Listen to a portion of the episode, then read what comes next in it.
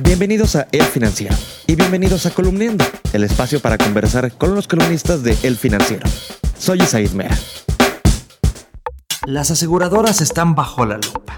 Desde hace más de un mes, un equipo especializado de la Unidad de Inteligencia Financiera de la Secretaría de Hacienda están revisando los contratos que haya firmado el gobierno federal para buscar o descartar actos de corrupción en estos. Para contarnos los detalles y el sentir del sector, hoy nos acompaña Janet Leiva.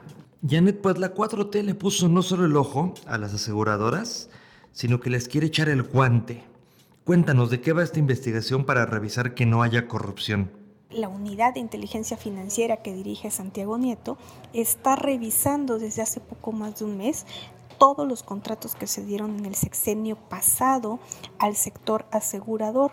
Esto porque revisan si se dieron conforme a la ley en busca eh, principalmente de indicios de temas de corrupción, ya que hay diferentes quejas que le llegó al oficial mayor de la Secretaría de Hacienda y a la misma unidad de inteligencia financiera con respecto a que no se estaban dando cumplimientos a diversas pólizas contratadas después de los sismos. Por esto se inició esta investigación. Si bien las aseguradoras han dicho que han cumplido con más del 70% del eh, pago de las pólizas con respecto a los sismos de septiembre de 2017, pues esto no ha sido suficiente o no fue suficiente y la Unidad de Inteligencia Financiera inició esta investigación de origen en donde les podemos adelantar que se están revisando los contratos que tienen con diversas dependencias, todas las aseguradoras de diferente tamaño y tipo, pues para ver eh, que no se hayan dado eh,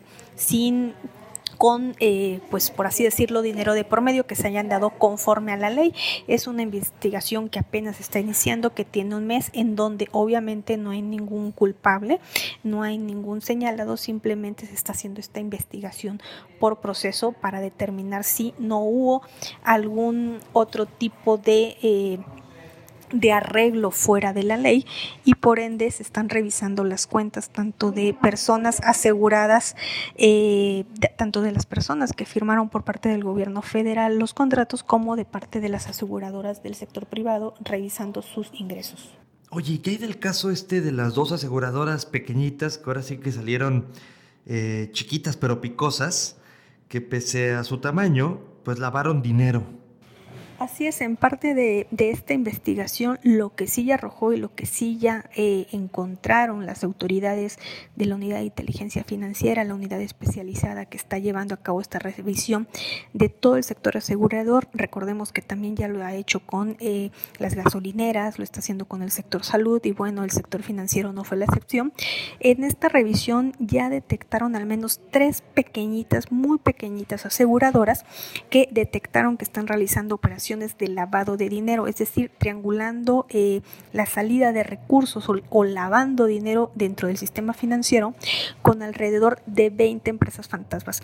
Esto les podemos decir que ya se están integrando las carpetas de investigación para que la Fiscalía sea la encargada, la anterior, lo que llamamos la Procuraduría General de la República, hoy Fiscalía General, eh, lleve a cabo la investigación y se inicie el procedimiento eh, judicial pues para determinar y detectar y al final de cuentas tratar de detener a quienes están lavando dinero. La columna Moneda en el Aire de Janet Leiva la puedes leer martes y jueves en las páginas de El Financiero y también en www.elfinanciero.com.mx. Soy Said Mera, me despido, pero nos escuchamos muy pronto.